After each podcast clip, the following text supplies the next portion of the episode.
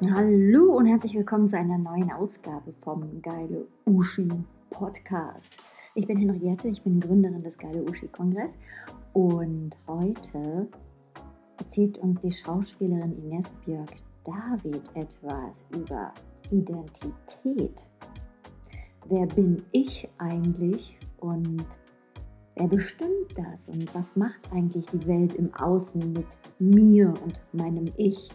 Hochphilosophische, ich lasse das jetzt einfach drin, hochphilosophische Fragen, die sie für uns im Gepäck hat. Viel Spaß!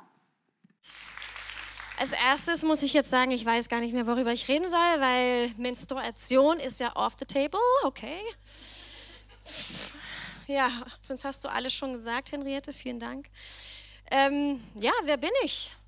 Also, ich bin äh, Ines. Äh, ich komme aber aus Dänemark, das heißt eigentlich heiße ich Ines. Also bin ich Ines, ich bin 37 Jahre alt, ich bin Mutter. Ähm, aber das sagt ja eigentlich gar nicht so viel über mich aus. Äh, dann könnte ich natürlich jetzt noch meine Arbeit dazu packen, dann wäre ich auch noch Schauspielerin, ich wäre manchmal Yogalehrerin, wenn ich Zeit finde, äh, ich wäre Autorin. Äh, dennoch sagt das auch nicht so viel über mich aus. Dann weiß ich nicht, meine Interessen, Henriette hat das alles schon gesagt, Nachhaltigkeit, Umwelt, äh, Gerechtigkeit, Politik, Kinder, sagt immer noch nicht so viel über mich aus, eigentlich, oder? Ich bin barfuß, das sagt vielleicht was über mich aus, ich weiß es nicht, aber eigentlich auch nicht. Dann gibt es ja noch diese Eigenschaften, die wir alle so haben.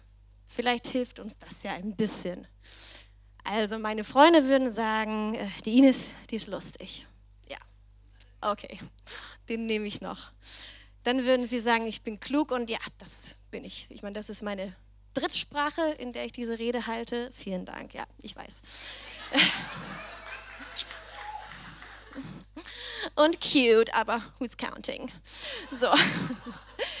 Dann würden sie aber auch sagen, die Ines, ey, die ist krass lebensfroh. Die ist mega positiv, immer, egal was ist, richtig lebensfroh. Und dann sage ich so, ah, okay, gut, ich verstehe, warum ihr das sagt, aber äh, mit dem, was in mir drin vorgeht, äh, stimmt das nicht unbedingt überein. So, was ist denn mit dem, was ich fühle? Hat das nicht irgendwas zu sagen, wer ich bin, wie ich mich fühle? Ich glaube eigentlich schon. Nur, wie kann ich euch denn vermitteln, was ich fühle? Ja gut, ich kann es sagen, aber wir wissen auch alle, äh, sobald ich was sage, ist es auch nicht mehr genau das, was ich gefühlt habe oder gemeint habe. Da hat ja der dänische Philosoph Søren Kierkegaard, mit dem bin ich ja groß geworden, ne? ich habe alle zehn Bände zu Hause, äh, der hat gesagt, wenn das Kind geboren wird, ist es eins mit Gott. Seine Seele ist noch verbunden. Es kann nämlich noch nicht reden. Und wenn es nicht reden kann, dann kann es sich auch nicht definieren und von außen sich selbst betrachten. Das geht ja gar nicht. Das Baby ist einfach da. Dann lernt das Baby sprechen. Und während das Baby sprechen lernt, oder dann das Kleinkind in diesem Falle, dann kriegt es äh, eine Entfernung, eine Distanz zu Gott, zu diesem Einssein mit allem. Es ist nicht mehr nur, ah, alles ist da und es gleich ich und du und wir sind alle eins. Nee, es ist so, ach, ich bin hier, Mutter ist da, oh, das ist mir kalt, das tut mir weh. Es fängt an, sich zu definieren und entfernt sich von dem Einssein. Später, sagt er, kann man dann die Sprache nutzen, um wieder eine Brücke zu schließen, um zurückzufinden zu Gott. Gut, man muss wissen, Søren Kierkegaard war, äh, Kierkegaard war sehr christlich und bei ihm ging ja alles darum, äh, dass man letztendlich Gott im christlichen Sinne finden muss. Man muss dann anfangen zu beten und wenn man dann zu Gott betet, dann findet man den Weg zurück. Ob das nun das ist, was du möchtest oder nicht, das ist eigentlich egal. Ich finde, die Aussage ist ziemlich gut, dass äh, ich habe ja nun diese Sprache, die mich entfernt von meinem Gefühl. Dann muss ich die ja auch irgendwie nutzen, um da wieder hinzukommen. Nun, ich habe ja zwei Kinder. So. Und ich muss sagen, in meiner Erfahrung war das wirklich so. Bei meiner Tochter habe ich es nicht gemerkt, bei meinem Sohn war das so, er kam aus mir raus, wir waren eins der konnte die ersten sechs Wochen nur bei mir auf dem Arm sein. Wenn er bei irgendjemand anders, hat er sofort geschrien. Das war einfach nur, nur Mutter, nur Mama-Geruch, was auch immer es ist. So, Mama gehört zu mir und ohne Mama tut es mir weh. So, dann hat er endlich nach sechs Wochen irgendwie die Augen ein bisschen aufgemacht und dann war das okay, wenn er mich sehen konnte. Ich musste ihn nicht ständig tragen. Es hat gereicht, wenn er mich sehen konnte. Ich so, ach, wow, geil. Weil dieses Kind war echt schwer. Wirklich. So ein Oschi. So. Dann war ich mit meiner Schwester auf dem Spielplatz mit diesem kleinen, süßen, dicken, sehr dicken Kind alles naturgestillt, sechs Monate lang, zehn Kilo später. Und auf jeden Fall, er ist vier, wirklich, da war ich noch schmaler als jetzt. Okay. Anyways, wir sitzen auf dem Spielplatz, er guckt mich an, ganz verliebt, wie er halt so ist. Seine Mama ist die Beste, er ist viereinhalb Monate alt und dann plötzlich er dann so,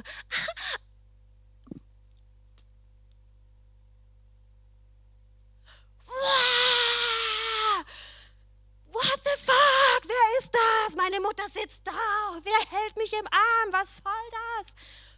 Voll, voll, der, voll der Weltuntergang für dieses arme kleine Kind. Äh, ab da konnte nur ich ihn tragen. Das habe ich dann gemacht, bis er 16 Monate alt war und mein Rücken kaputt war. Dann sagte ich, Alter, tut mir leid, lern laufen. Aber dieses Gefühl, was das Baby hat, wenn es geboren wird, dass es noch eins ist mit etwas. Und in dem Moment mit seiner Mutter, weil logisch, er war neun Monate in mir drin. Wir waren ja auch ein Organismus tatsächlich sehr lange. Und das hat er noch ein bisschen, je nach Kind, je nach wie schnell die Entwicklung ist, wie auch immer, irgendwann geht das ja weg und er fängt an, sich zu definieren von außen. Weil wenn du da bist, dann bin ich nicht du. Das ist verwirrend. So, und dann muss ich mich definieren.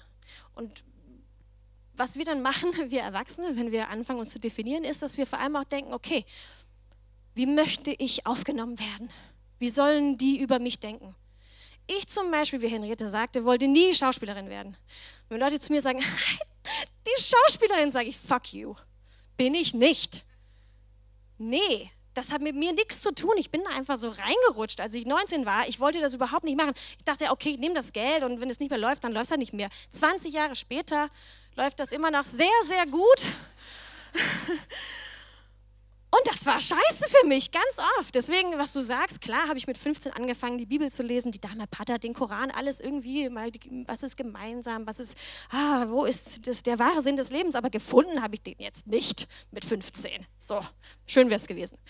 Nee, ich habe natürlich auch versucht, mich von außen zu definieren und zu gucken, okay, ähm, ja, was macht mich glücklich?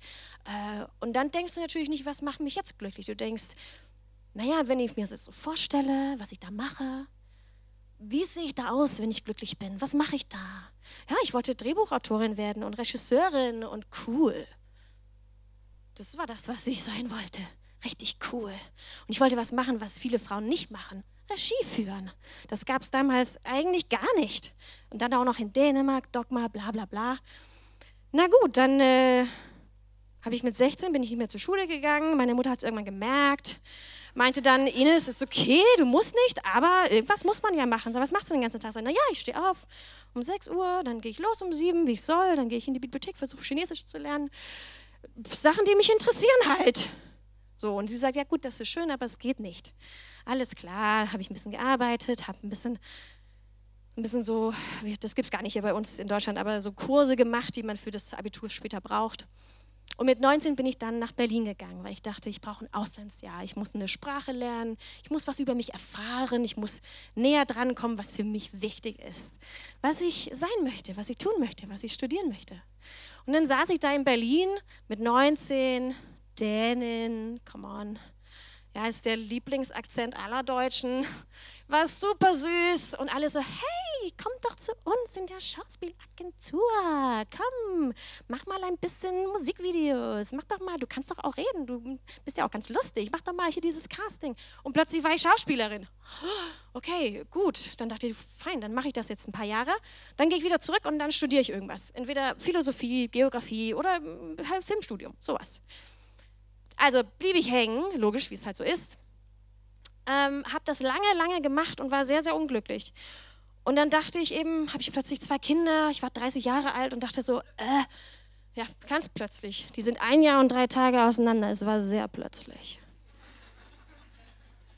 Alle Frauen, die schon ein Kind hatten in diesem Raum, wissen, was ich meine. It was tough. Aber natürlich auch meine Entscheidung, logisch. Ich wusste ja auch, ich bin ja nicht blöd. Ich weiß ja, dass ich dann wieder schwanger werden kann, wenn ich einmal meine Tage hatte. Ups, Menstruation, piep, piep. Sorry. That's life, guys. Anyways, ähm, dann hatte ich zwei Kinder, ich war 30 Jahre alt und ich dachte, und was habe ich denn bitte geleistet? Was ist denn mein Fußabdruck in der Welt? Was ist denn mein Erbe? Was ist denn das, was man über mich sagen wird später? Wird man sagen, oh, diese David, Mann, ey, die war wirklich verdammt gut in verbotene Liebe. Ja, ja, war ich auch. Ich war richtig gut in verbotene Liebe. Ich bin auch die Einzige, die noch arbeitet. Aber das wird man später nicht Na Kolle, komm, das wisst ihr doch alle, das gibt es doch ja nicht mehr. So. Okay, genug gelästert. Auf jeden Fall, auf jeden Fall äh, hatte ich das Bedürfnis, was zu tun. Ah ja, ich habe natürlich zwischendrin, um meinen Verstand nicht zu verlieren, vor allem bei der Soap, Alter, was dahinter passiert, viel schlimmer um meinen Verstand nicht zu verlieren, habe ich meine erste Yoga-Lehrerausbildung gemacht. Dann habe ich gleich noch eine und noch eine gemacht und das war echt gut und wichtig für mich, sonst wäre ich, glaube ich, echt verrückt geworden. Ähm, aber ich war nun 30 und dachte, ich muss irgendwas machen, was Sinn macht. Und ich wollte doch immer die Welt retten und ich tue da nichts für. Ich gehe halt hier arbeiten, so eine komische Branche, alle auf Drogen und äh, es ist total verrückt. Es ist wirklich verrückt. Die Leute haben echt einen Knall. Und ich habe da nicht reingepasst, das tue ich ja heute nicht. Und dann dachte ich, was mache ich hier? Ich könnte so viel machen, ich bin doch so klug. Das sagen doch immer alle. Komm, ich spreche Deutsch, ja. So, also gründete ich eine Firma und habe äh, einen Online-Shop gemacht, wo ich nachhaltige Klamotten verkauft habe. Weil ich dachte, die Leute wollen doch die Welt retten, die wissen nur nicht wie und die wissen nicht, wo sie die Sachen kriegen. Ich sage denen, hier könnt ihr das kaufen äh, und dann läuft der Laden. Logisch. Ist doch eine gute Sache. Und gute Sachen funktionieren immer. Nein, tun sie nicht. Vor allem nicht, wenn man Zahlen hasst und wenn man gar keinen Bock hat, was zu verkaufen, weil eigentlich will man die Welt retten und das sollte man weniger verkaufen. Also das war ein kleines Paradoxon für mich. Und dann habe ich äh, mit zwei kleinen Kindern versucht, diesen Internetladen zu schmeißen. Ich kann jetzt programmieren, danke. Äh, aber sonst hat es mir nichts gebracht, außer ganz viel Minus auf dem Konto. Und dann habe ich eben gesagt, scheiß drauf, was soll's. Ich habe es versucht, es war auch geil. Ich habe Leute kennengelernt, äh, da bin ich sehr dankbar für, eben in diesem nachhaltigen Bereich. Ich habe mit Menschen gesprochen, die meinen Verstand endlich mal stimuliert haben. Nichts gegen Filmleute, aber naja. So, und das war richtig toll. Und dann habe ich aufgehört. Und das war auch richtig toll. Nur dann stand ich da und dachte, ja, und wer bin ich nun? Ich ich eine gescheiterte Firmengründerin. Ich bin immer noch Schauspielerin. Und jetzt bin ich schon 33. Es, das ist doch verrückt. Ich komme nicht weiter.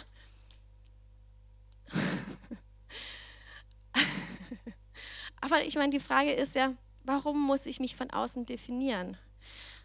Weil wenn wir nicht alle eins sind, und das ist ja das Problem, wo höre ich auf? Na, hier ist meine Haut, hier ist mein Körper, da ist dein Körper, das bin nicht ich, das ist ganz klar, das bin ich auch nicht. Und das und das bin ich auch nicht und du bist auch nicht ich. Nur ich, also das ist jetzt rein körperlich. Was ist aber mit meiner Präsenz und mit meiner Aura, egal wie ich die jetzt nennen möchte, meine Energie? Die spürst du auch und du auch und du auch hoffentlich manchmal kommen wir nicht ganz in die hinterste Reihe, also es können nicht alle, aber dennoch ist es ja auch vor allem in meinem Beruf, das ist ja letztendlich das, was wir machen. Ich spiele und fühle eine Emotion und weil ich die ganz stark fühle, fühlst du die tatsächlich auch. Entweder vom Fernseher oder wenn ich auf der Bühne stehe, dann wenn du im Publikum sitzt. Und wie klappt das? Hm, große Frage. So, liebe Yogaschüler, ich würde euch jetzt alle einladen, ihr müsst nicht, aber wer möchte, macht doch einmal ganz kurz die Augen zu. Wenn ihr wollt, einfach ganz kurz die Augen zumachen, einmal die Hände in eurem Schoß legen, Handflächen nach oben und dann einfach auf deinen Atem achten. Du musst die nicht verändern, du musst gar nichts tun, einfach auf deinen Atem achten. Nimm ihn wahr.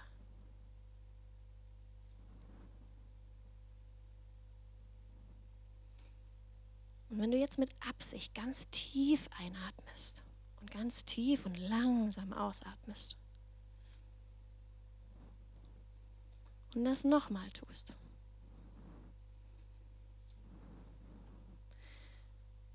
Und dann bringst du deine Aufmerksamkeit in deine Handfläche. Spür die Haut in der Handfläche.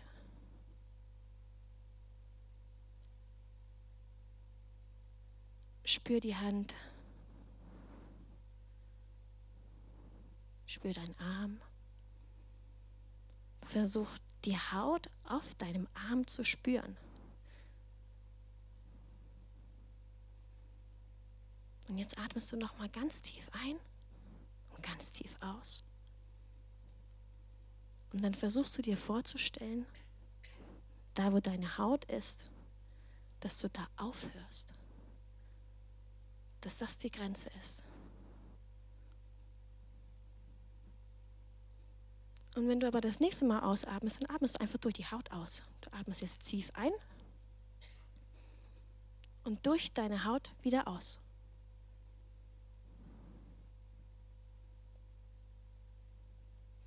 So, ihr könnt die Augen jetzt wieder öffnen, wenn ihr wollt. Jetzt seid ihr natürlich keine Yoga-Gruppe. Ich weiß nicht, ob ihr jemals irgendwas in so eine Richtung gemacht habt. Wenn man das aber tatsächlich macht mit äh, Menschen, die äh, bei mir im Kurs regelmäßig kommen, ähm, ist es so, dass die meisten wirklich das Gefühl haben, dass es nicht stimmt, dass man da aufhört, wo die Haut aufhört.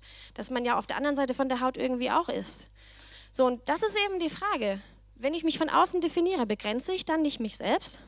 weil ich höre doch gar nicht hier auf. Ich höre auch nicht da auf, wo du sagst, wo ich aufhöre, nur weil du findest, es doof ist, dass ich jetzt keine Schuhe anhabe, muss es ja gar nicht doof sein. Und was hat das mit mir zu tun? So, das haben wir auch ein paar Mal gehabt bei den anderen Rednern. Diese Außendefinition, die macht es total kompliziert für uns. Weil was ist, wenn ich jetzt wirklich sage, okay, also von außen gesehen, ich bin Ines, ich bin 37 Jahre alt, ich bin Mutter und ich bin Bundespräsidentin. Das finde ich ganz schön cool. Das fand ich echt ganz schön cool. Ich habe es auch überlegt. Einfach weil es echt geil wäre. Das wäre doch voll cool, das zu sagen, oder? Nur, was hat das mit mir zu tun? Ja, gut, okay. Dann lasse ich das eben. Nur was ist, wenn ich diese, diese innere äh, Wünsche jetzt gar nicht so richtig spüren kann und gar nicht richtig weiß, also irgendwie habe ich ja Gefühle. Ich bin ja irgendwie nicht ihr alle hier. Wir sind ja doch irgendwie getrennt. Oder auch nicht? Das ist die Frage. Nein, aber die Frage ist natürlich, die Frage ist natürlich, wenn ich mich wirklich kennenlernen möchte, mich selbst, wenn ich möchte, dass du mich siehst, so wie ich bin, dann muss ich ja auch zeigen können, wie ich bin. Dafür muss ich es auch irgendwie wissen.